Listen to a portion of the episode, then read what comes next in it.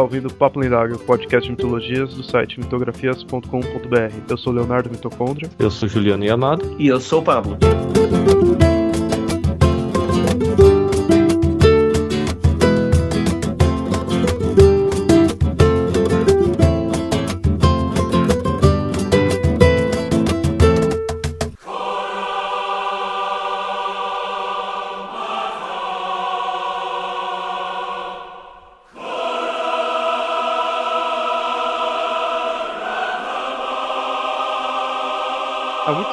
Atrás, antes de qualquer galáxia muito, muito distante, havia o caos, o nada, a voz, o vazio, o primeiro gigante, a supra primordial, ou qualquer outro nome que você queira dar a essa força responsável pela criação de tudo que há hoje. Nesse episódio do Papo Lendário, nós iremos falar das cosmogonias das mitologias, capítulo 1 desse livro chamado Universo. Cosmogonia é um termo que abrange as diversas lendas, né, e as teorias das origens do universo, de acordo com as religiões, as mitologias, né, e a própria ciência, né, através da história. Ou seja, tanto tipo o Gênesis da Bíblia, como a origem segundo os mitos gregos, né, outras mitologias e a própria teoria do Big Bang são consideradas tipo ideias cosmogônicas, né? Esse é o conceito de cosmogonia em si, né? É algo natural que surgiu no, na mente humana, porque nós somos, somos curiosos. Então, vamos querer saber saber de onde viemos. Na realidade, a cosmogonia é uma das principais evidências da teoria dos arquétipos e dos mitologemas, que é defendido por Jung, porque assim, tem algumas teorias mitológicas que dizem que os mitos são relatos fantásticos de coisas que aconteceram. Sei lá, uma pessoa viu pegada de dinossauro e viu que era uma, uma coisa muito grande, maior, então criou teoria dos dragões, de criaturas grandes, viu ossadas de animais muito pré-históricos e disseram que eram criaturas míticas, que nem quando a gente falou dos gigantes, que ossadas de mamutes eram os, os cíclopes e coisas assim. Então tem muita gente que defende que a mitologia nada mais é do que uma história mal contada em cima de, de coisas que realmente aconteceram, né? E tentam explicar mitos baseados em evidências históricas.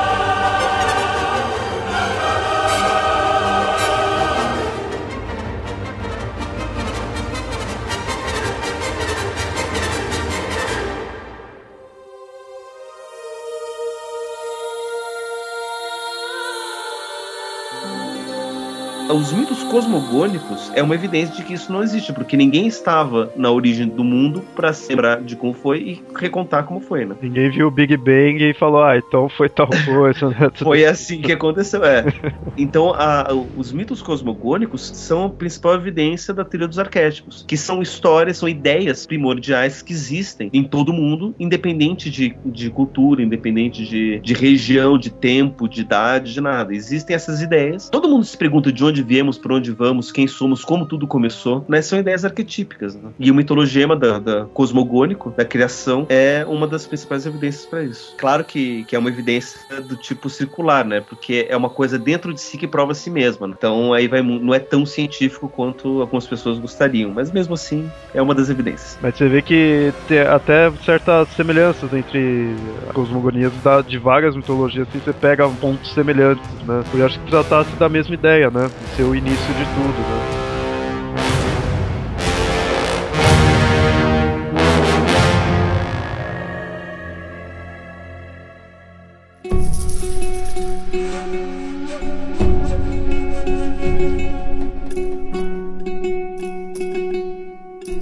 Primeira cosmogonia que a gente vai mostrar aqui é a mitologia assim, mais clássica, né, que é da mitologia grega. A cosmogonia grega, muita gente imagina essa, aquela questão da lenda conhecida dos titãs, né, onde mostra que Gaia e Urano tiveram os 12 filhos, né, os titãs, além dos ciclopes e cantouqueiros, e foi, Urano prendeu eles no Tártaro, Cronos se rebelou, salvou os irmãos, aí depois, tipo, veio os Zeus, também pegou o lugar de Cronos, né, que tinha comido os irmãos de Zeus. Essa é a titanomaquia, né, a gente não vai entrar em muitos detalhes porque a gente já falou em alguns episódios anteriores aí, né, sobre os gigantes, a gente contou bem essa lenda. Até mesmo porque essa daí não é a cosmogonia, é, ou seja, a história de criação do universo. É a partir da história de Titãs que a gente tem a criação dos humanos, né, mas não a criação do, do, do universo. Exato, muita gente, pessoal assim que não conhece muito bem, imagina desse ser o ponto inicial ali da mitologia grega, né, porque é uma lenda bem conhecida, né, bem famosa e é bem assim, tipo, antiga, assim, se comparar com outros mitos, né, que muita coisa aconteceu mais pra frente, né, mas mesmo mesmo nessa parte da titanomaquia teve coisas anteriores, que é aí que é realmente a cosmogonia, né? A cosmogonia grega, ela começa com o que é considerado os deuses primordiais. O primeiro deles sendo o caos. O caos ele seria a primeira divindade que surgiu no universo. Antes mesmo do céu, da terra, de Gaia e Urano, tinha o caos. Só que a ideia de caos em si, ela é meio, meio abstrata, assim, é meio difícil de entender, assim, porque com o tempo ele passou por certas modificações, né? No começo ele era meio que só a ideia, assim, do ar que separava, né, assim, o espaço entre o éter e a terra, né? Mais pra frente a gente vê também o que é o éter, né, que é outra divindade primordial, né? E mais pra frente ele passou a ser visto como uma mistura primordial dos elementos, né, que tá tipo, contido nele, né? E ele foi tendo uma certa mudança, né? É, vale a pena mostrar só uma, uma questãozinha aqui, porque hoje em dia a gente tem a ideia de caos como sendo uma coisa bagunçada, né? Como sendo desordem, como sendo bagunça, destruição, né? Tanto que muitas vezes os deuses da destruição são relatados como sendo os deuses do caos. No caso, esse caos não é desse tipo de, de, de caos que a gente tá falando, né? É um caos de potencialidades, né? É onde todas as potencialidades ficam, né? Tudo que tem potência de ser, de vir a ser, é, é caótico aqui nesse, nesse sentido. É que é bem aquela ideia, né? De estar tá tudo os elementos ali nele, né? Contido nele. Mas essa ideia desse caos mais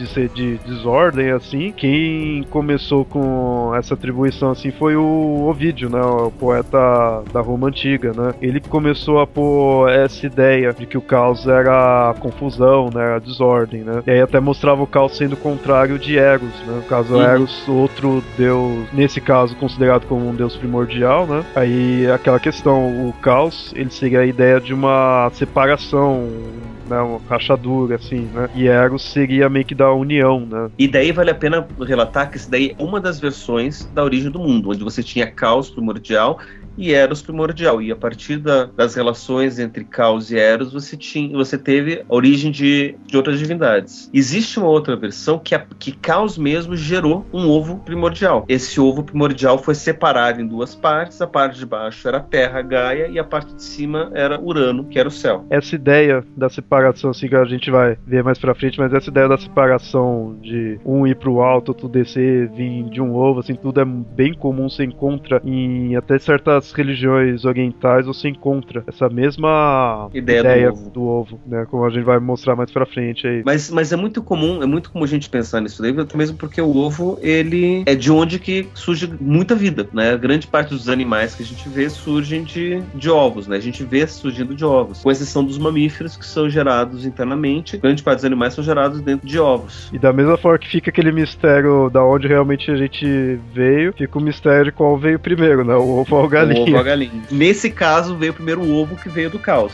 É uma das versões da lenda, né? Outra, outras versões é, não, não tem ovo nenhum e Caos e Eros tem alguns deuses que eventualmente gera Gaia, que depois gera Urano, que daí você tem toda a história depois. É, um dos filhos do caos aí, no caso aí, que também seria deuses primordiais, é a noite, né, Nix, e Erebus, né, que seria a escuridão. supostamente são os primeiros filhos de caos, a noite e a escuridão. No caso, que nem a gente tava falando aí do Eros, muita gente deve achar estranho, assim, mas pô, Eros não é o Cupido, não é o filho de Afrodite, né, tudo. Como que é um deus primordial se veio de uma deusa filha de Zeus, né, muita gente deve achar meio confuso essa parte. Mas tem uma diferenciação, né. Ele é popularmente conhecido como sendo o filho de Afrodite, né, só que tem essa outra versão que ele seria o deus primordial, né? Uma das, da, das diferenças que chamam é esse filho de Afrodite é chamado de Eros alado, muitas vezes para diferenciar do Eros primordial. O Eros é. alado seria o Cupido, né? O Cupido. Só que tem uma diferença básica, porque o Eros alado, o filho de Afrodite, ele é mostrado nas imagens como um jovem dos seus 20 anos, poucos anos de idade. No final da adolescência, início da idade adulta, por volta dos 20 anos. Já o Cupido é mostrado pelos romanos como uma criança, né? Uma criança alado, muitas vezes um bebê alado, para mostrar a questão da infantilidade do amor, que amor não tem razão, blá blá blá. Né? Os, os latinos, eles, os romanos, eles têm essa, essa imagem de Cupido. O Eros já primordial, ele seria essa ideia da, de unificação, né? Coordenar Sim.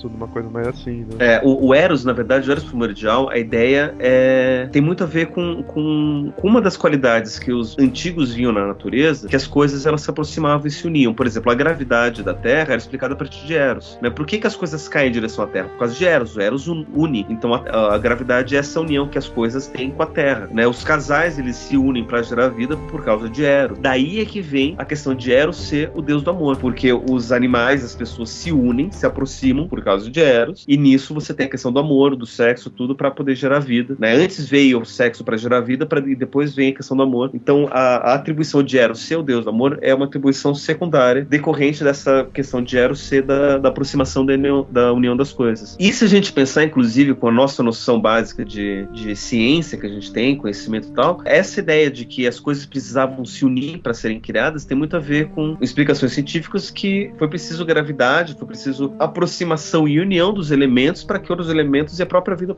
eh, pudesse ser criada. Né? Então o, o, o, Eros traz bastante dessa, dessa mesma ideia. Você passando aquela ideia de unindo para formar outras coisas, né? outros elementos. Isso, isso. Ou até mesmo essa ideia científica traz resquícios do, do mitologema de Eros, né? arquetípicos, da, da ideia arquetípica de Eros.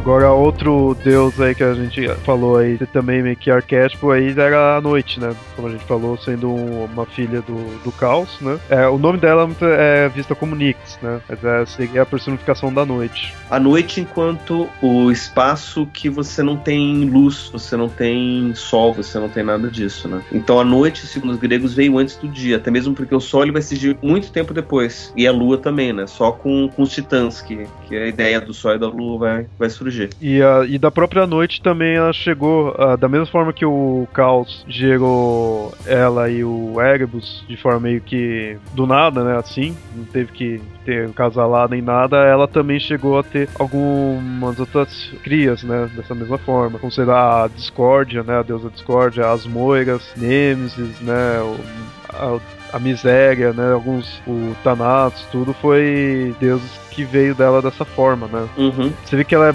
bem assim, mãe de vários desses deuses sombrios, né? Pra ela ser a deusa da noite, né? O Hypnos, que é o deus do sono, o Thanatos, o deus da morte, né? Só que em contrapartida, ela também ela é deusa, ela é mãe da, do Éter e de Emera que no caso o Éter seria o ar, né? E Emera que é, é, o dia. Então você vê, tipo, esse, é bem essa questão. O dia veio da noite, né? Primeiro houve a noite para depois poder surgir o dia, né? E daí a ideia depois, mais pra frente, que os gregos vão ter que o dia e a noite são irmãs que geram a si mesmas. Uma é mãe e filha da outra, então elas acabam sendo tratadas como irmãs, né? Porque a noite gera o dia e o dia depois gera a noite, num ciclo contínuo. Só que no caso aí, o Éter e o e Emera, né? Que seria o dia, a a noite ela já teve com de forma acasalada, assim, né? Que ela teve com, com o irmão dela, o Erebus, né? A escuridão. Então a, uhum. a, noite e a escuridão tiveram o dia e o ar, né? Uhum. Vale a pena lembrar que Erebus também é uma região dentro da topografia grega, que é uma região de escuridão dentro do Tártaro. E é dito como se sendo o ponto mais distante do horizonte, né? Que é o mais escuro na noite, né? E lá como se fosse uma região do, do, do próprio Tártaro. Seria como se fosse tipo, meio que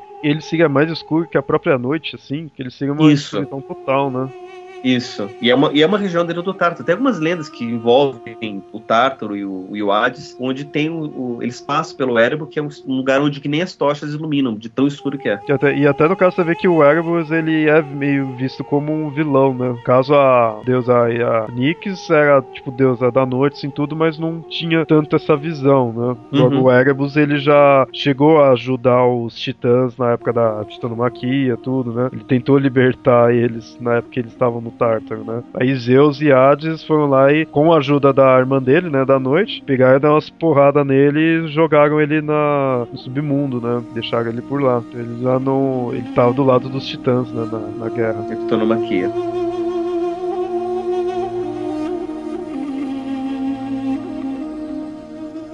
E no caso a gente viu que o Erebus ficava no Tártaro, mas o, o Tártaro era considerado uma outra divindade também primordial, né? Não era uhum. só também um local, né? Da mesma forma que Erebus foi considerado um local, né? Uma parte ali de Tártaro e um deus primordial, Tártaro também era um, um local e um deus, né? É, é, interessante perceber que, que a mitologia grega, ela não desmente as histórias antigas, eles simplesmente vão montando histórias em cima de histórias antigas. Né? Então, os primeiros gregos que contavam as histórias contavam as primeiras histórias mais antigas, né? De, de explicação das coisas. E para esses, os locais eram divinos. Tanto que é aí que surgiu a ideia do, de deuses de florestas, deuses de rios, que os rios eram deuses, né? Que o oceano era um deus, que você tinha os locais mesmo eram, eram divinos e eram divindades em si também, né? Não eram personificados. Depois, mais da frente, quando tinha a ideia de personificar os deuses, com na geração dos titãs e dos deuses olimpianos, que daí essas divindades passaram a ser personificações ou ficaram simplesmente locais, né? Então o Tártaro deixou de ser uma divindade, passou só, só ser um local divino, né? É aquela ideia do primitivismo, que é do, do animismo, né? Que é, uhum. você pega as religiões mais, as mitologias, tudo religiões bem primitivas mesmo. É aquela coisa que cada local, cada coisa ali que se encontrava era uma divindade, né? Eles davam meio estilo no xamanismo, né? Que encontra bem essa questão. O interessante é que nos gregos, popularmente você não vê muito isso. Você, o pessoal olha assim e acha que é só aquela questão, ah, é o deus de tal coisa, né? O, o deus do comércio,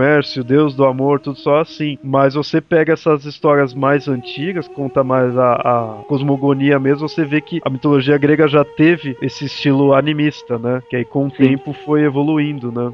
Para virar mais mais antropomórfico. Isso. Então você vê que aí você vê realmente como foi antigo a mitologia grega, né? Ela teve uma evolução, né? Uma mudança. E essa é uma das dicas que a gente tem para saber quão primitiva é determinada versão. Porque se a gente tem uma, uma determinada versão de uma lenda que conta uma história e você tem deuses antropomórficos, ela é mais recente do que deuses mais animistas, né? Onde você tem divindades que são locais, divindades que são animais, ou que são rios, que são plantas, sei lá. Né? Daí a gente consegue ver quão primitivo, quão moderno é determinada versão. E aí, no caso que nem a gente tinha falado do Tártaro, nessa época ainda era um deus, né? É da mesma forma que Gaia era a personificação da terra e o Urano seria do céu, o Tártaro seria do inferno, né? Do submundo ali. Caso, mais exatamente o próprio Tártaro em si, né? E daí vale a pena perceber que nessa versão da lenda, o Tártaro, que é o submundo, Gaia, que é a terra, são irmãos e são irmãos também de Pontos, que é o grande rio que circunda o mundo. Nessa época você não tinha ideia que era um oceano, era, era Pontos, que é um rio. Um rio muito grande que dá volta no mundo. Mais na frente, só com os titãs, que você vai ter ideia que o oceano é uma coisa muito grande, que é um grande mar que está muito além, que vai até os confins do que se conhece como mundo conhecido, né? Mas aí, nesse caso, eram três irmãos, que era Gaia, Tártaro e Pontos, que é o grande rio que circunda, que mais tarde virou oceano, né? Tanto que Oceanos é um titã que dá o nome para os oceanos, né? Você vê que em cada geração tem um deus específico da, das coisas ali, né? Você vê que uhum. na época primordial tinha o ponto, depois na época dos titãs veio o oceano e mais pra frente o Netuno que ficou cuidando, né? O Poseidon, Poseidon né? Poseidon que daí cuidando. Isso. E daí e é interessante perceber também, né, nisso daí, outras personificações, por exemplo, do dia e da noite. Antigamente você tinha o dia e a noite com Nix e Emera. Nix e Emera, dia e noite. Depois, com os titãs, você tinha Hyperion, que era o Sol, e a esposa de Hyperion, que era a Lua. Que depois tiveram filhos que é Hélio e Selena, que daí seria, sim, seria o Sol e a Lua. E depois teve Apolo e a irmã dele, Artemis, que daí seriam outras personificações ou divindades do Sol e da Lua. É bem uma ideia que se encontra meio parecido nos celtas, que são tipo reinados divinos sobrepondo a reinados mais antigos, né? No, uhum. Pra quem conhece mitologia celta, aí vai lembrar dos nomes que foram os o povo de Dana, que foi lá, teve que subjugar os Fomorianos, que aí você encontra nas lendas celtas sendo os Fomorianos como os vilões, né? Quase como que no caso os titãs, né? Você encontra bem essa semelhança. Sobrepôs os Fomorianos, aí o povo de Dana pegou o reinado. E mais pra frente, no final dos contos, você vê os Milesianos chegando na ilha e sobrepondo ao povo de Dana, né? Então é aquela ideia reinados sobre reinados, né? E querendo ou não, acaba, acho que, passando essa ideia, né? Já que isso é comum pro ser humano, né? Tinha ali o seu reinado, você ia no local, dominava ali, colocava o seu reinado. Aí vinha o outro, colocava por cima, né? Que acaba passando essa ideia, né? Subjugo. É, os gregos traziam essa mesma, essa mesma noção com as diferentes gerações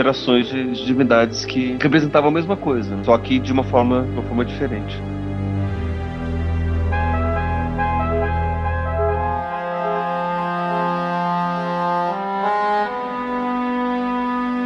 Outro deus primordial que a gente já tinha citado aí, que era a Emera, né? Que era chamada de a luz, né? Sendo filha da noite de Erebus. Ela tinha o irmão Éter e teve relações com ele, né? Coisa bem comum, né? Relações incestuosas ali e tudo. Que aí, no caso teve a filha deles, que é a Thalassa, que também era uma outra deusa primordial. Né? Só, só um parênteses aqui, Mitocôndria, que você citou relações incestuosas, mas vale a pena lembrar que nessa época a única relação que você podia ter era incestuosa. É incestuosa, é. Era uma única família, né?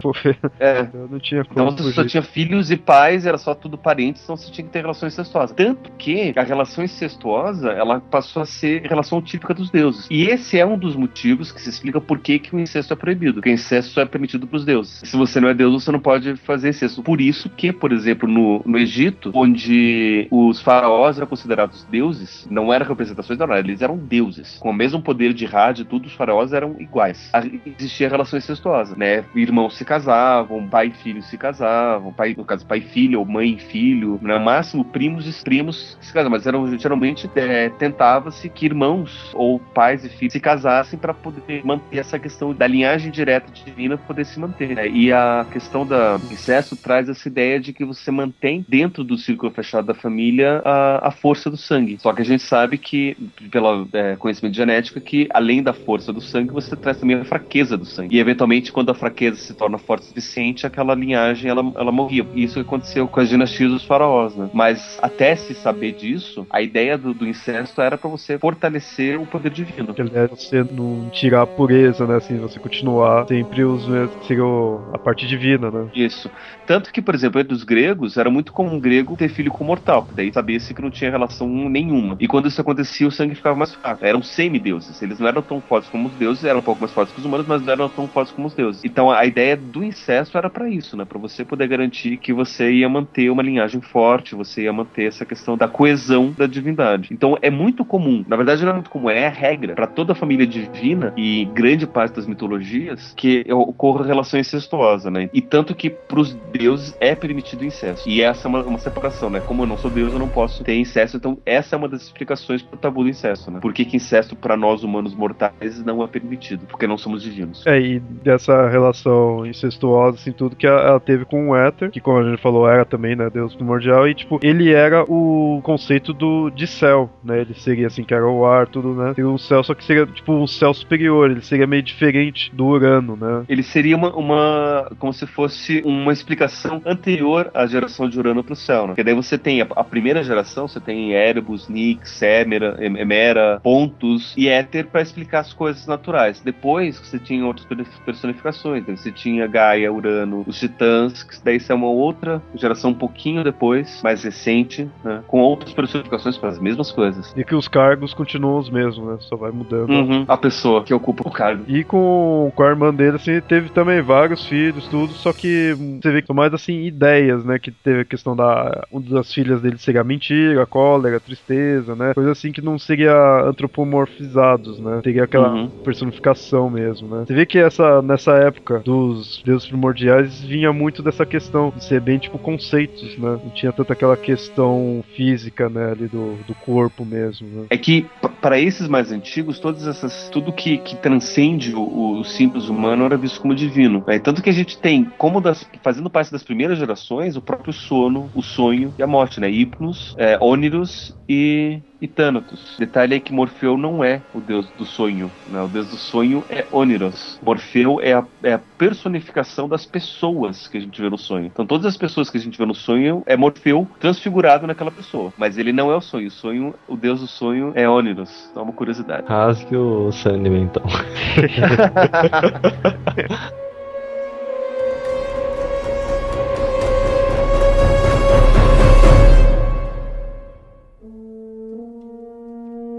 Não, como a gente falou, essa questão da, dos deuses primordiais gregos tem essa questão mais animista, assim. Bom exemplo que a gente tem isso é o, o Órias. No caso, não era só um, um deus, né? Era vários deuses primordiais e que representavam as montanhas. Eles não são muito mencionados, assim, mas quando você pega para ver quem eles são, você vê que tem vários. E, tipo, cada montanha ali na, na Grécia seria um, né? Como Atos, que seria uma montanha na região da Trácia, é, Et Etna, que era o vulcão na Sicília, vários outros, né? E um deles sendo a mais famosa montanha ali, que é Olympus, né? Que é onde os deuses olímpicos moravam, né? Tudo. Que era a montanha mais alta da região. Essa você vê bem essa ideia do animismo, né? Daquele de um local ser divinizado, né? Uhum. Acho que talvez seja desses deuses primordiais um que mostra melhor esse exemplo, né? E que você vê que com o tempo acabou perdendo a importância, assim, porque você vê até o Monte Olimpo, que continuou sendo sempre falado, né? Porque é onde os deuses moravam, tudo, começou a ser visto só como um local mesmo, né? Você vê, ah, legal, é o grande, é o Monte Olimpo, é um local divino, tudo, mas apenas isso, um local, né? Não vê mais ele como um deus, né? Um deus em si, uma divindade. Mas aí vale a pena a gente perceber as diferentes versões e as diferentes relações como aconteceram, né? Então, assim, tem uma versão que do caos surgiu o ovo, que a gente já falou, né? Outra versão é que caos deu origem à noite, do caos e a noite veio a escuridão, da noite da escuridão veio o dia e a luz, né? O dia e o ar, o éter. Daí disso surgiu Gaia, que gerou Urano, e que daí surgiram os outros deuses. Né? E aí começa a ter uma ordem mais certinha, né? Você vê que nesse começo, a parte primordial, você vê várias versões, né? Você não tem uma certeza muito ali do que dizer uhum. realmente, né? Qual que é o oficial, né? Isso. Outra versão é que Caos gerou Eros e Eros gerou Gaia, que depois gerou Urano e, e seguiu, né? Então você tem várias versões que coexistiam, né? Porque assim, a Grécia era um, um povo muito misto, né? Sempre foi, né? São várias culturas diferentes que, que compartilhavam uma mesma, o mesmo idioma e faziam comércio entre si, né? E por isso compartilhavam até a mesma cultura, a mesma divindade, só que eles acabaram contando histórias diferentes, até mais ou menos concordarem num, numa certa genealogia ali de, de Gaia, dos, dos titãs e, e tudo mais. Quando chegou ali na época dos titãs, Daí você já pode dizer que você tinha uma cultura um pouco mais unificada na Grécia. E com isso, uma mitologia também mais unificada, né? Você isso. tem uma coisinha mais certa, né, ali dizer. É, antes disso, você tem, você tem várias culturas diferentes, contando várias histórias diferentes, e que acabaram sobrevivendo, né, até nós. Não existe uma história única de origem do mundo para os gregos, né? Você tem várias histórias diferentes.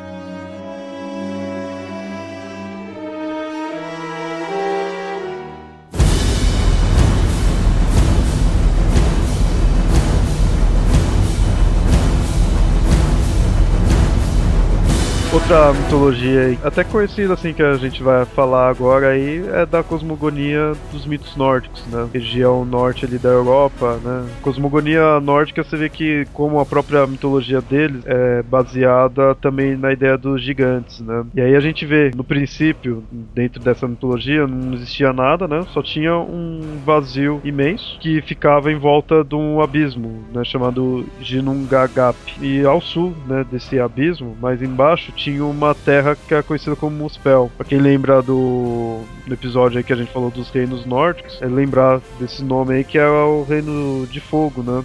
E, esse reino de fogo, a, pela as chamas que tinha, tudo, essas labaredas acabaram encontrando com uma terra que tinha mais ao norte desse local, que era a Nifel, né? Que era uma terra fria. E desse encontro dessa da chama do reino do sul, né? O Muspel com o reino de gelo, acabou criando criando um de gelo ali, né? Derreteu um pouco aí que surgiu o Ymir, né? Ele tá meio que tipo, congelado, né? Assim, que Ymir, no caso, era o, foi o primeiro gigante, né? Que surgiu. E dele, mais pra frente, acaba surgindo outros gigantes, né? Da, debaixo do braço deles, né? Das axilas dele nasceu um casal, tudo, né? Foi brotando de vários locais dele vários tipos de raças, né? Trolls vieram no, dos pés dele, né? Tudo. Então ele foi meio como o gerador, né? Assim, descongelaram ele, né? O encontro das duas terras e aí ele começou a gerar outros seres. Né? Aí ele acordou tudo ali, tá com sede, com fome, tudo e começou a caminhar ali pelo local, no o local ali de gelo, né? Onde ele tava. E aí ele encontrou uma vaca chamada Aldo Hunla, né? E essa vaca, de certa forma, ela segue uma personificação assim da grande mãe, né? Ideia da, de criação, né? Dessa vaca saía quatro das tetas nela, saía quatro rios de leite que ia caindo no abismo, né, que a gente tinha falado. Como o Ymir, né, o gigante estava morrendo de sede, pegou e começou lá a mamar na vaca. E ela, enquanto isso, estava ali lambendo o gelo é, ali onde ela estava. Então os dois estavam né, se alimentando. A parte que ela estava estava lambendo do gelo também a, começou a tomar uma forma mais humanoide, né? E aí foi da onde veio o deus conhecido como Buri. E esse Buri, ele teve uma. De, novamente também alto. Assim, gerou, né? Teve um, uma geração não acasalada, né? E dessa criação dele aí veio o deus chamado de Bor. O Bor, ele, no caso aí, o, o, enquanto o Ymir era o gigante, então foi que deu origem aos outros gigantes tudo, o Bor ele seria, foi considerado o ancestral dos deuses. E ele chegou a ter três filhos. Aí no caso já começa a parte mais conhecida mesmo da mitologia nórdica, que esses deuses eram Odin, Vili e Ve, que eram os três irmãos que começaram a, a enfrentar o Ymir, destruíram o Ymir. Depois que destruíram ele, começaram a pegar os pedaços dele e a formar o mundo, né? Todo o universo. Pegou o cérebro, fez as nuvens, pegou o esqueleto, foi formando tudo que tinha no mundo, né? O sangue, eles pegaram, né? O sangue do Ymir, pegaram e fizeram os mares, os rios, né? A carne dele era a terra, né? Os ossos eram as montanhas, tudo, né? Os cabelos das árvores. Então foram montando, né? Após o Odin e os irmãos dele criarem isso daí, meio que acaba essa parte cosmogônica da mitologia nórdica, né? Porque eles pegaram o gigante lá, formaram as coisas, né? Foi criando tudo o céu, tudo a terra e para meio que por aí. Depois começam já histórias mais comuns, né? Se prestar atenção, você percebe que é uma cosmogonia meio estranha porque se compara com dos gregos, tem desde a geração ali do nada, né? O, o caos, tudo, né? E vai indo de pouco em pouco, né? Agora, daqui você vê, tipo, ah, a questão não tinha nada, mas já tinha o reino de fogo, já tinha o reino gelado no norte, tudo, né? Não conta bem a origem, né, em si. Talvez pudesse até ter, mas não, não é bem. É bem desconhecido mesmo essa parte. É uma coisa que fica até confuso, assim. Que nem a questão da vaca. Você vê ela surgindo na história aí do, da origem dos nórdicos, mas você não vê de onde ela veio, não vê o que, que ela era, né? Você fica meio perdidão, parece que tá faltando algumas coisas, né? A cosmogonia nórdica, ela é mais só essa ideia de surgiu o gigante, Ymir, ele encontrou com a vaca, a vaca descongelou o, um deus, esse deus teve o filho e esse filho teve o Odin e os irmãos dele. O Odin foi lá, deu uma porrada no Ymir e de lá que criou mesmo as coisas, né, do universo. Que dá para se resumir meio que nisso, né? Acaba não sendo complexa tanto, né? E isso porque a gente tem na, na mitologia nórdica diversos mundos, né? E acaba não entrando nessa parte dessa cosmogonia. Né?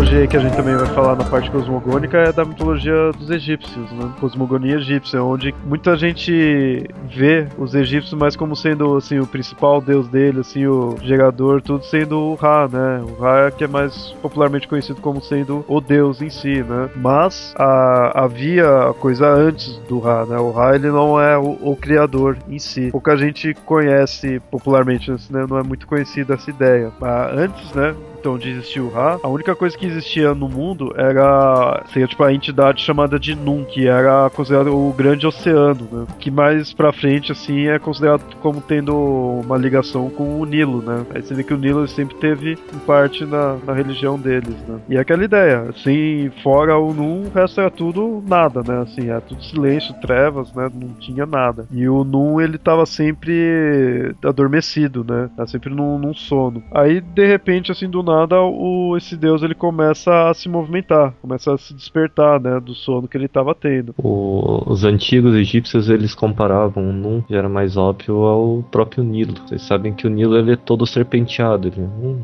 um rio meandrante como até o Amazonas é, né? Para os antigos egípcios, aquilo era os resquícios do, da movimentação do Nun durante a criação. Eles interpretavam como isso, que deles surgiram do próprio rio. O rio os criou, que é para que o que os nutria naquela região era o próprio próprio Nilo. As cheias dele, tudo dava vida, dava sustento, e a única coisa que eles conheciam mesmo era o próprio rio. Eles sabiam que tinha o deserto, sabiam que tinha uma floresta para cima do Nilo azul, mas para eles o, o essencial mesmo mesmo. E a, o que supre a vida para eles era o próprio rio. Então toda, toda a mitologia deles era em volta do, da principal drenagem deles. É, a coisa mais sagrada, né? É por isso que estaria ligado com o deus Nunc. Aí que você vê, né? Do Nilo seu rio e esse deus, no caso, era um oceano, né?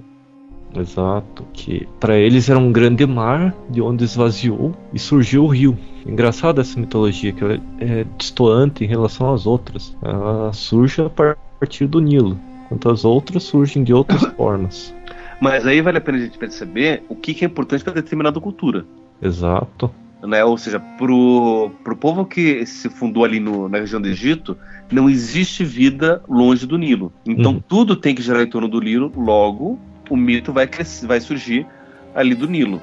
Pensar nos, nos gregos, os gregos se tinham de tudo ali. Naquela região da Grécia tinha deserto, tinha montanha, tinha floresta, tinha caverna, tinha rio, tinha mar, tinha o que você quisesse encontrava lá. É, então, e você tinha diferentes culturas que traziam diferentes valores. Então, a forma como eles tinham para gerar isso era é, como é que tudo começou? O que, que era comum para todo mundo naquela época? O mais comum para todo mundo é o céu. Então, a vida surge no céu, no, na bagunça, no dia, na noite, na, nos elementos. Né? Então, e mesma coisa para os nórdicos. O que, que você tinha ali? Lá era só frio. Então, o que tinha lá era gelo e você tinha fogo, que, que é o que garante que possa as pessoas possam sobreviver no frio.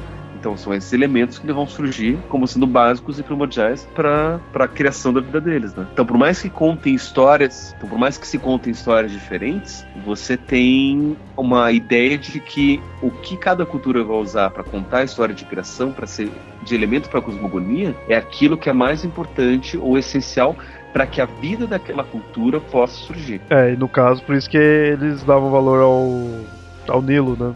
Que é muito importante. E no caso, o Num, quando ele chegou a acordar, começou a, os movimentos dele, porque ele tava gerando força vital, né? Dele tá se mexendo tudo, começou a, nesse mar que seria ele a surgir uma ilha. E nessa ilha começou a nascer uma flor de lótus. Você vê, é bem comum para os egípcios ter essa representação do, do lótus, né? Não sei se é lá como um T, tudo como que era geografia, que esse ovo ele tem uma origem. Como já foi dito, os egípcios acho que são a mitologia egípcia é a mais animalista de todas, né? É, os deuses. Eu conheço. Os deuses principais, eles têm figuras animais, apesar que tem algumas, tem vários que têm figuras humanas ou até mistas mesmo. E daí, de novo, vale a pena a gente perceber, para os gregos, uhum. a, a evolução das mitologias se dá nisso, né? Que as divindades eram mais de, de questões naturais e eram e as coisas naturais eram vistas como divinas. Depois aconteceu a personalização dessas divindades a ponto de que o que não dava para virar pessoa deixava de ser Deus para os egípcios começou com os animais sendo deuses, né? E é interessante que, que depois se, se rolar episódios sobre mitologia egípcia, dá para ver que os deuses egípcios carregavam características dos animais que eles representavam. Então as primeiras representações de determinadas divindades eram os animais em si, que eram a questão do, do zoomorfismo. Depois passou a ser o antropozoomorfismo ou zoantropomorfismo, onde era meio homem meio animal, para depois ser inteiramente antropomórfico, onde os deuses eram inteiros, inteiramente humanos. Então você consegue ver se determinada representação é mais primitiva ou mais recente, se é quantidade de animal que existe e de humano que existe na, na, nessa representação. Exato. Esse ovo primordial que é citado na mitologia egípcia, ela teve origem a partir de um, acho que era de uma cobra, de uma serpente de uma rã. Só que eu não lembro exatamente se foi um desses animais que botou o ovo. Eu já vi lendas até que um falcão botou esse ovo surgindo a partir da, desses dois animais. Mas sabe-se que os primeiros eram ou eram gansos. Ah, tinha das várias histórias que eu ouvia, sempre mudava o animal. Não se tinha uma certeza de qual animal que era. Mas é que, que o ovo primordial surgiu de uma rã e uma serpente, ou de um deus rã e um, uma deusa serpente. Isso é uma isso eu me lembro claramente. E aí e você vê que essa ideia acaba sendo diferente, né? Que aí mostra a questão de surgir a partir de um ovo. E a gente tem também essa, que nem eu tava falando aí, de surgir a flor, né? De lótus na, na ilha, né? Aí no caso, nessa lenda que mostra a flor de lótus, a gente tem o nascimento do Ra. O Ra surgiu dessa flor, né? Essa flor foi se abrindo E aí vinha uma luz dessa flor, e aí a gente viu que de lá surgia o Ra, que, questão dessa luz, ele era o deus do sol, né? Deus águia, né? Também. O Ra, ou também conhecido como Aon-Ra, é representado como sol ou como não a águia, o falcão. Também era representado ou pelo olho ou pela coroa solar. Para os egípcios, o sol era algo que poderia trazer benefícios ou até malefícios, dependendo da situação. Que tem aquele, aquele olho clássico, né? Dele Uhum. chorando, né? Essa ideia do olho dele chorando, é, né, falando rapidamente aqui, foi que uma vez, acho que o olho dele fugiu, e aí não lembro qual deus que foi, não ter sido Horus, não lembro direito. Foi Horus, foi Foi Horus. Horus, né? Ó, que foi atrás desse olho, né? Aí teve que atingir, né? O olho tudo pra poder devolver. Aí daí que veio a lágrima, né? Dizem, alguns inclusive chamam esse olho de olho de Horus, não só olho de Ra. E inclusive é o nome que se dá ao horóscopo, se chama por causa disso, né? Horoscópio, o, o, o olho de, de Horus, que é o olho que vê tudo, que consegue ver. Então, o horóscopo, aquilo é o olhar divino de Horus em cima do, do que vai acontecer com sua vida. Só que essa, você vê, tem essa lenda aí do, do olho dele tá chorando tudo, mas na própria cosmogonia, aí na época que o Ra veio, já tem essa questão de lágrima, né? Porque o, logo que o Ra começou a nascer, né? A despertar ali da, na flor, ele começou a abrir o olho, tudo pela lu- luminosidade também, ele começou a chorar, né? Começou a lacrimejar. E aí essas lágrimas que caíram na terra, que mais pra frente é o que vai gerar a humanidade, né? É o que vai dar força, né? Pra gerar a humanidade. É depois disso, o, o Ra esperou um pouco, foi começou a pensar, né? Parou, fechou os olhos, começou a meditar tudo e aí começou a criar os out- outros deuses, né? No caso, muita gente já vai imaginar de ser os deuses, né? Os Íris daí, mas não, ainda tem uma geração antes, né? Isso daí. No caso, ele foi, ele criou o deus da água, que é o Tefnet, deus do ar, que era Shu, que é, é, no caso, Tefnet era a deusa da água, né? E o deus do ar, que era Shu. Você vê que ainda tá na parte, tipo, elemental, né? E aí, do, do casamento desses dois deuses, vieram Jeb, né, o deus da terra, e Nut, que era a deusa do firmamento, né? No caso, seria a deusa do céu, né? Que ainda tá questão elemental, né? E aí sim, da união desses dois deuses que veio o quarteto mais conhecido, né? Do, da mitologia egípcia, que era Osíris, Isis, Neft e Set, né? Quatro irmãos que se casaram, né? Dois casais, tudo, e que teve toda a briga aí, toda a questão famosa de Osíris versus Set, né? Então você vê que pra chegar ao rei dos deuses, tudo passou também por várias gerações, tudo, né? Veio de um grande mar, né? Não, não começa só com Ra, né? Como, da mesma forma como a mitologia grega, eles são terceira geração de deuses a partir da criação. Mesmo a mitologia egípcia tendo essa questão antropomórfica, mexer com a parte né, animal, você vê que essa geração dos Osíris, dos Sete tudo, eles são os mais físicos, assim, né? Eles têm uma forma mais definida. Isis e Osíris, no caso, e a própria Neftis, ah, eles eram vistos como humanos mesmo, né? O Sete que tinha uma aparência, às vezes, de um Chacal. chacal ou de uh, serpente, né? Mais relacionado com o animal. Mas todos eles tinham uma questão assim bem física. No as gerações anteriores, você vê que era tipo deus da terra, deus do ar, era coisa bem elemental, né? Também aquela ideia animista, né? E aí já tá meio que tudo formado, né? Só vai a questão do Osíris reinar o- os né? E aí a história egípcia segue em frente. né?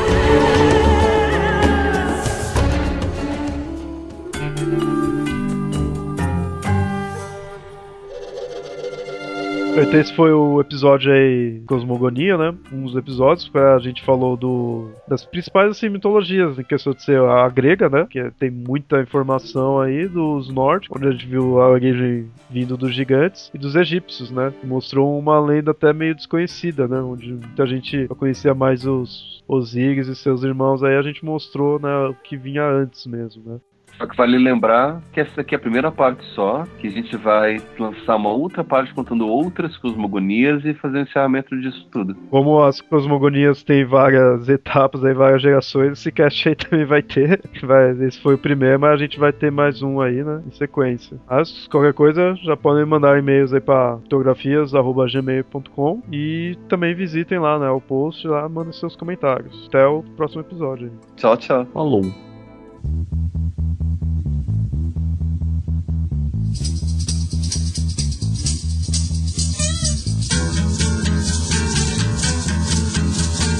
Ocean of motion.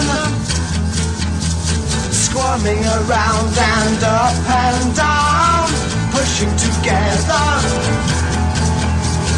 Scattering mountains all around you. That is the sound of a newborn world The light from a curious sky. It has begun. You're in the hands of destiny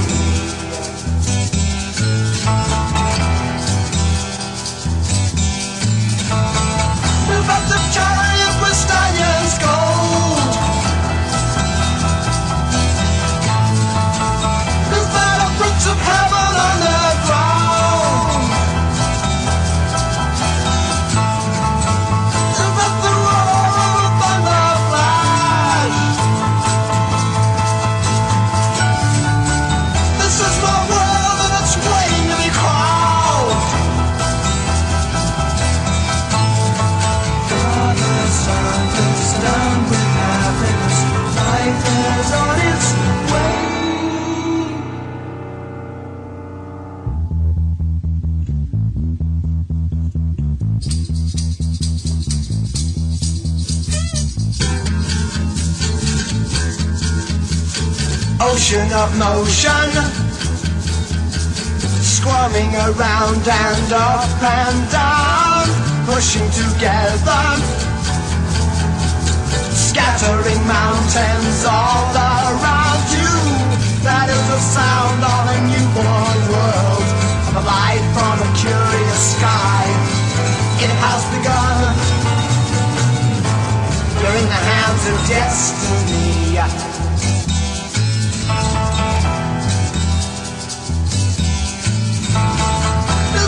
chariot stallions gold. Is that the Prince of Heaven?